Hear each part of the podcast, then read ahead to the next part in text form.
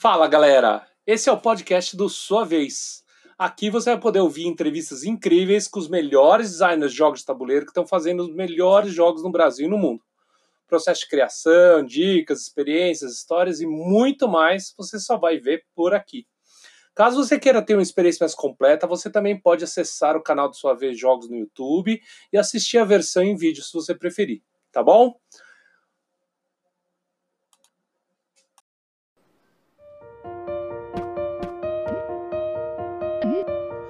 Fala galera, esse aqui é o podcast Sua Vez Designers e a gente está aqui hoje com o Fábio Tola. Fábio Tola é uma das pessoas que, na minha opinião, provavelmente mais se confunde com a história dos jogos de tabuleiro no Brasil, porque além de ele ser um grande veterano, apesar de ele ser mais novo que eu, ele é um grande veterano nos tabuleiros e tem bastante história para contar, porque eu acho que em todos os momentos da vida dele ele teve alguma coisa a ver ou com jogos ou com jogos de tabuleiro. Você vai ver durante o vídeo várias coisas que atestam é isso que eu estou falando. Fábio Tola, em um minuto, como é que você se apresenta? Eu acho que você fez a melhor apresentação possível, Buda, porque uh, quando você me convidou, né, eu falei, putz, meu, assim, ele já convidou o Fel, né, que dos nossos veteranos é um dos mais famosos, um dos mais prolíficos, assim. Aí em seguida ele falou com o Jordi, a nossa nova estrela brilhante, não sei o que lá. Agora ele tá com problema, né? O que, que eu vou fazer nesse show? Não tenho mais o que falar, né?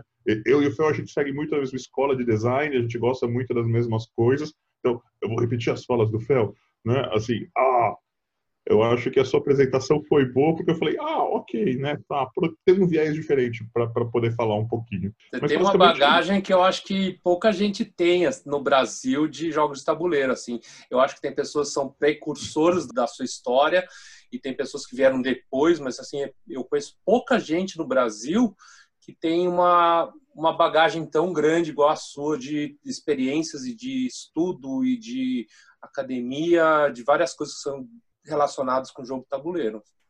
É, eu sou o cara sortudo, né? Eu digo que eu tô sempre no lugar certo, na hora certa, assim, e aí de repente, uau, olha, que legal, né? Mas é, é, é nisso é verdade de ter começado muito cedo, né? De ter, uh, mesmo tendo toda a história, sei lá, digital, que quase todo moleque viciado em videogame teve, né? Passar por, desde o primeiro PC, MSX, de fazer toda a curva digital, eu sempre tive a curva digital paralela ao tabuleiro. Né? Então, mesmo no, nos piores tempos do tabuleiro do Brasil, eu sempre tinha meu carinho, sei lá, pelos jogos da Grow dos anos 80. Né? Eles sempre estavam conservados, eu sempre olhava para eles, eu sempre tentava criar, puxa, módulos para o War, né? módulos para Supremacia. Então, eu, eu acho que nesse tempo todo, eu sempre estava no digital, quando o digital era muito forte, mas olhando no tabuleiro. Né? A mesma coisa no RPG. Quando o RPG chegou forte no Brasil, assim, eu dei muita sorte também, porque eu tinha acabado de chegar em São Paulo para fazer faculdade. Então, peguei os primeiros anos da Devir, tra trazendo GURPS, essas coisas. Tive chance de trabalhar na Devir, né?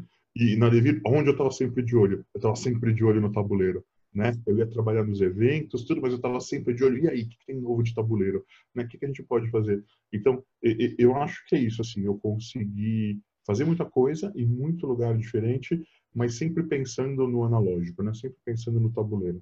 Você diria que a tua vida foi feita sob modo de design?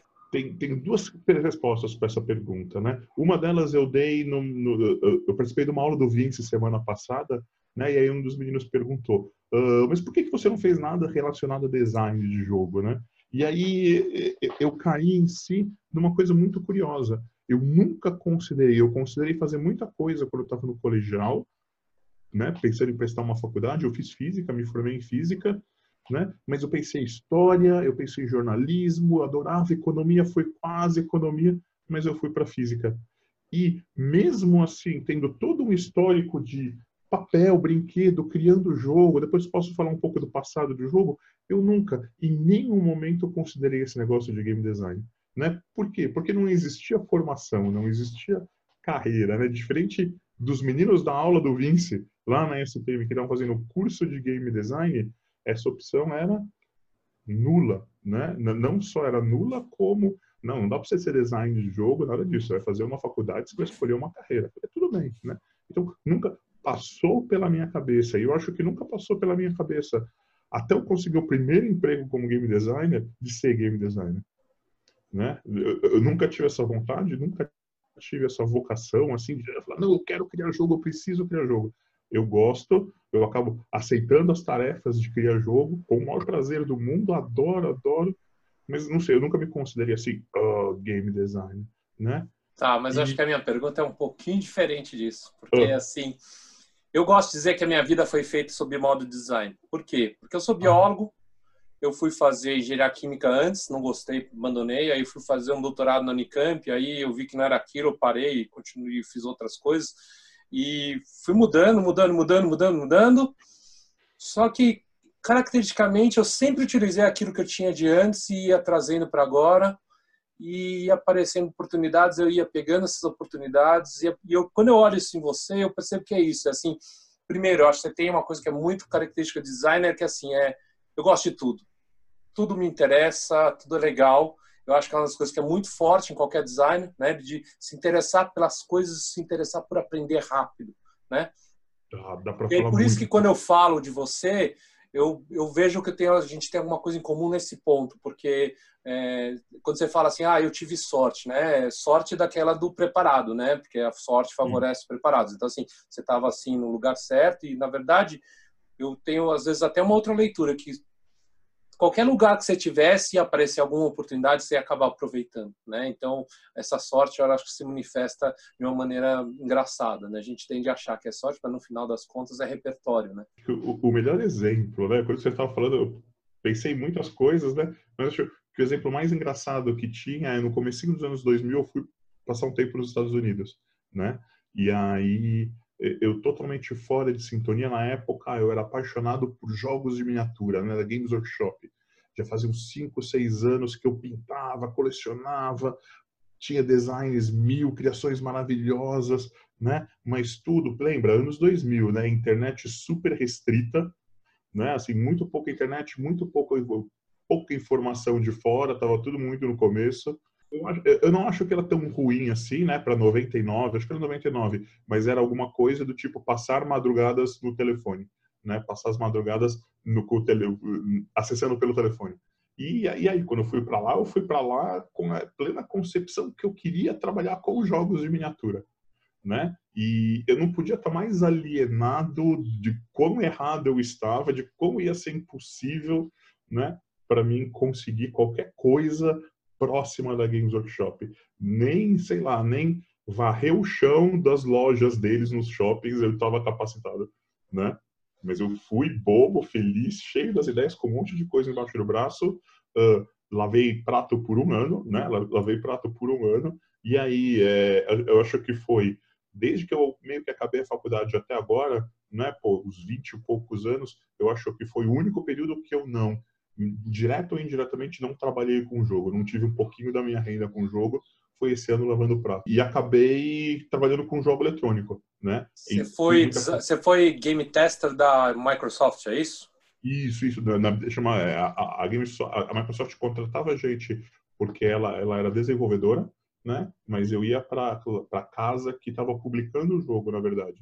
Então eu ia para fui para Big Hood Games resumindo, a história foi mais ou menos assim: lavando prato juntando dinheiro para fazer o quê? Para ir em convenção de jogos, né? Jogos de tabuleiro, mostrar coisa, jogar, participar, me divertir e, e sobreviver, né? E aí numa dessas convenções, um colega, o, o, o colega de corredor, um cara que estava jogando muito comigo, que passou muito tempo comigo, na verdade era um dos caras que trabalhava na indústria, né? Na indústria de eletrônicos e me convidou, né? E falou: meu, você por ter esse background de jogo analógico, é exatamente isso que a gente precisa para o nosso novo jogo, né? Então, vem começar estagiando com a gente.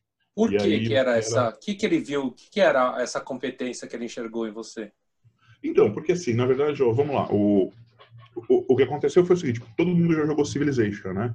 Uh, esse cara, o nome dele é Brian Reynolds e ele é um dos programadores do Civilization, né? Ele, ele foi o programador-chefe no Civilization 3, ele trabalhou boa parte do Civilization 2 com programação, né? Aí, eventualmente, ele saiu da, da, da, da empresa do Civilization, abriu sua própria empresa, né? E ele estava fazendo a vontade dele, ele tinha conseguido grana para fazer um sucessor do Civilization, mas em formato de RTS, né? Como se fosse Warcraft, Starcraft em tempo real. Então ele queria misturar esses dois mundos, né? O mundo da ação real, do, do RTS, do clique, clique, clique, mas com um mecanismo muito robusto de uh, mecânica, economia de jogo, né? Com elementos de jogo de tabuleiro, né? Para você jogar sozinho. Então ele queria que tivesse um mapa mundo legal, histórico, com elementos de jogo de tabuleiro naquele mapa e com muito background histórico. Isso foi 2002, né? 2001, 2002. E quando ele ia procurar estagiário, ele ia procurar pessoas na indústria para isso, todas as pessoas elas têm que background? Elas têm o background do jogo eletrônico, né? Pouquíssimas pessoas têm uh, toda, toda essa bagagem de jogo analógico que a gente tem, né? O que, que é fazer um leilão, o que, que significa jogar primeiro, jogar por último, o que, que é um, sei lá, catch up the leader, né? Todo, todo essa, esse linguajar, todo esse know-how é, era completamente desconhecido para a maioria das pessoas que ele acabava contratando. Né? Porque ele acabava sempre pegando os meninos, os designers que tinham esse viés mais do RTS. Né? Claro, de uma economia de jogo de RTS, mas uma pegada completamente diferente. Né? E aí, a, a, minha sorte foi que ele e um ou dois caras da equipe dele uh, tiraram a semana para participar dessa convenção grande, que dura uma semana, só de jogos de tabuleiro. Né? E ele estava meio começando, ele estava voltando nos jogos de tabuleiro, tudo. Então a gente acabou fazendo amizade e passamos uma semana jogando junto. Uma né? semana de convenção de jogos de tabuleiro? Isso, é, é, essa é chama WBC. Ela começa numa sexta e vai até domingo. E ela né? tem até hoje? Tem até hoje, tem até hoje. É em julho, costuma ser nas férias deles lá. São, são 100 campeonatos de 100 jogos de tabuleiro diferentes. Né? Uau, né? Eles incrível. são americanos, então eles gostam de chamar isso de World Board Gaming Championships. Né? Mas não tem nada de mundo, mas eles gostam de falar de mundo. É o mundo então, deles. Isso, é o mundo deles. Mas aí o que, que acontece? Todas as pessoas que fazem parte dessa associação, elas votam quais são os 100 jogos que participam de torneio, que se faz torneio ali dentro, né? Então você tem um espaço para ter esses 100, torneios, esses 100 torneios de 100 jogos diferentes, né? Eu tenho minha plaquinha aqui, cadê aqui minha plaquinha? Eu fui em um dos anos, ah, eu fui segundo colocado em Liar's Dice. Vamos ver. Ah, né? que legal! Liar's Dice com, sei lá, 300 pessoas jogando Liar's Dice, eu fui segundo colocado. Liar's Dice, para quem não conhece, é basicamente um poker de dados. É muito legal o jogo. É, é legal porque vai... eles dão essas placas, né? É, é, é tem todo esse programa de 300 pessoas jogando. E aí cada jogo tem o seu formato característico. Né? Vamos supor, Porto Rico. Ah, Porto Rico são cinco classificatórias, então você tem que, tem lá, 10 partidas de Porto Rico em horários diferentes, você tem que jogar no máximo, você tem que jogar até cinco. E aí as pessoas com cinco vitórias ou o melhor possível fazem as semifinais e finais. Então, na verdade, assim, você tem um calendário enorme de horários de jogos possíveis e você vai entrando e escolhendo. Só que além disso, tem as mesas externas, né, onde você joga qualquer coisa. E aí, sem querer, o que, que eu acabei fazendo? Eu acabei eu passei uma semana me vendendo para esse cara sem saber que era ele. Né? Eu fui saber que ele era que, que, que ele trabalhava com isso nos últimos dias, assim, né? Nos últimos dias. No, no começo era só, pô, e aí, o que, que você me recomenda de jogo, né? O que, que a gente pode jogar? Por que, que esse jogo é legal? E aí, lá pro fim, a, a, a conversa começou, mas, meu, é, é, é exatamente esse tipo de pessoa que a gente precisa na indústria agora. Né? A indústria ela está saturada do pessoal digital e tem muito pouca gente que quer discutir mecânica de jogo analógico, né? Que tem essa preocupação analógica. Então, eu comecei lá como estagiando, né? Mas ao mesmo tempo a gente começou internamente uma formação de game designer ali dentro para game design analógico, né? Que foi legal pra caramba também. Tola, o que Oi. que esse seu background de de jogo digital ajuda na hora de desenhar seu jogo de tabuleiro? De desenvolver e desenhar? Tudo, assim, no fundo, é, é, é, é tudo, é tudo a mesma coisa, né? Uh, jogo, você vai concordar melhor do que ninguém com isso. Serious game, jogo educativo, jogo de tabuleiro, uh, jogo digital, party game, é tudo a mesma coisa, né? É tudo que é tudo a preocupação com a experiência do usuário, né? O, o que você quer que o, usuário vivencie, que opções ele quer que ter, que tipo de experiência você vai trazer para o cara, né? Então, é, é, o, o, digital é uma ferramenta, né? Eu acho que a gente está num tempo muito bom agora, porque talvez ainda não acertaram o híbrido legal do analógico para o digital, mas tem passado muito perto, né? A, a gente tem passado muito perto em coisas, umas desapontam, umas avançam um pouquinho melhor. Né? É, eu, acho que tem, a gente tem visto várias é, tentativas, e é o que você fala, algumas muito bem sucedidas, outras nem tanto, né? Uma das melhores bem-sucedidas que eu vi recentemente foi o Chronicles of Crime, que para mim eu achei, não sei qual é a tua opinião, mas eu acho sensacional, porque ele traz uma experiência semi-analógica, semi-digital, que eu acho assim sensacional, né? Ela é quase só analógica, né? Mas ela utiliza muito bem onde ela tem que utilizar o digital. É uma, é experiência, né? Eles querem passar uma experiência para o usuário. Não é, puxa vida, eu quero complicar pra caramba esse jogo, então as mecânicas deles vão ser no computador. E aí fica aquela coisa opaca, né? Que você não sabe por que, que você vai rodar três dados e não quatro dados, né? Eles não tiram, eles ampliam a experiência para um outro formato. Não achei a coisa, não gostei tanto do jogo, mas com certeza, em termos de usabilidade, assim, nota 10. É. Perfeito. Uma sacada muito boa. Né? Em termos de jogo, eu acho que acaba sendo um pouco repetitivo, é uma dinâmica ok, engraçada, de grupo, limitada, né? Não dá para se jogar para caramba isso. Né? ah, é? Um, eu joguei duas vezes só.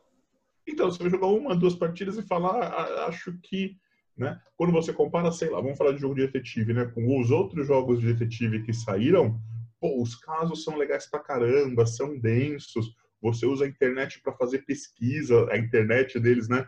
Para fazer pesquisas, essas coisas. Esses você quer jogar mais. Esses, se você gosta de um quebra-cabeça, se você gosta de um mistério, de um escape room, você vai ficar fantástico. É fantástico. É. Né? É. Mas, então, a gente vai explorando, né? A, a, gente vai explorando essas coisas e a gente conversou esses dias dos idle games, né? E aí você está começando a...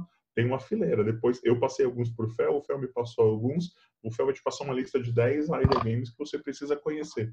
Porque Deixa eu te perguntar uma coisa. É, é, eu acho que é um pouco complementar à pergunta que eu fiz, que é o que ter jogado jogos digitais e ter feito desenvolvimento de jogos digitais é, você acha que te ajuda na hora de desenhar um jogo de tabuleiro e, e, desenvolver? Você acha que isso te dá alguma vantagem ou você continua achando que não, é a mesma, tudo a mesma coisa e não tem nenhuma grande vantagem? Eu, eu acho que não, porque eu não entrei nos jogos digitais pelo lado da ação. Né? Você não pode esquecer que os jogos digitais têm um lado muito grande e muito forte, que é o lado do jogo uh, super adrenalina, pacing a mil, né? Aquela dinâmica, aquela coisa super. Eu entrei nos jogos digitais para fazer o quê? Para trazer coisas legais do analógico para o digital, né? Então, para mim, o jogo digital é outra coisa. Por exemplo, engraçado, né? A gente ficou, eu, eu comecei a contar que eu comecei a fazer a formação com a equipe, né?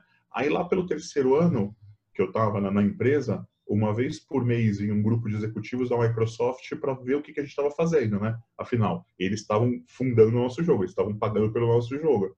E aí eles ficavam sempre de um dia para o outro, eles não sabiam o que fazer. A gente, pô, pessoal, vamos jogar um pouquinho de tabuleiro aí, né? E aí o pessoal da Microsoft brigava para de quem ia vir visitar a gente para poder conhecer o jogo de tabuleiro novo, né? E olha que legal. E três anos depois, por sinal, o ano que eu estava voltando para o Brasil, Uh, a gente, eles fecharam, a gente estava começando a lançar jogos por 360, né, por Xbox 360, e a gente fez a parceria com o pessoal do Settlers of Catan para trazer pro Xbox o primeiro jogo de tabuleiro, né, um dos primeiros jogos de tabuleiro que foi o Catan. Como então, é que ele foi? Ele foi bem? Foi, foi bem, foi bem.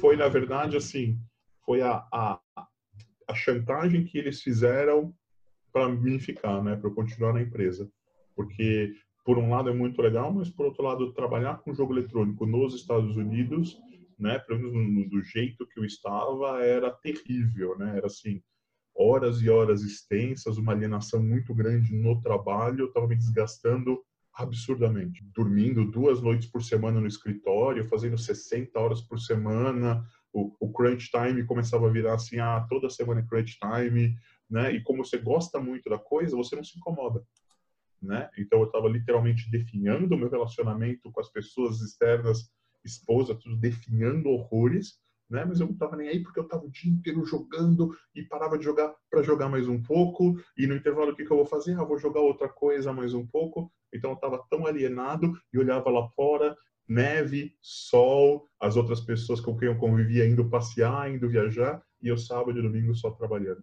Né? Então eu falei, não, chega, eu preciso, acho que eu vou voltar para o Brasil. Né?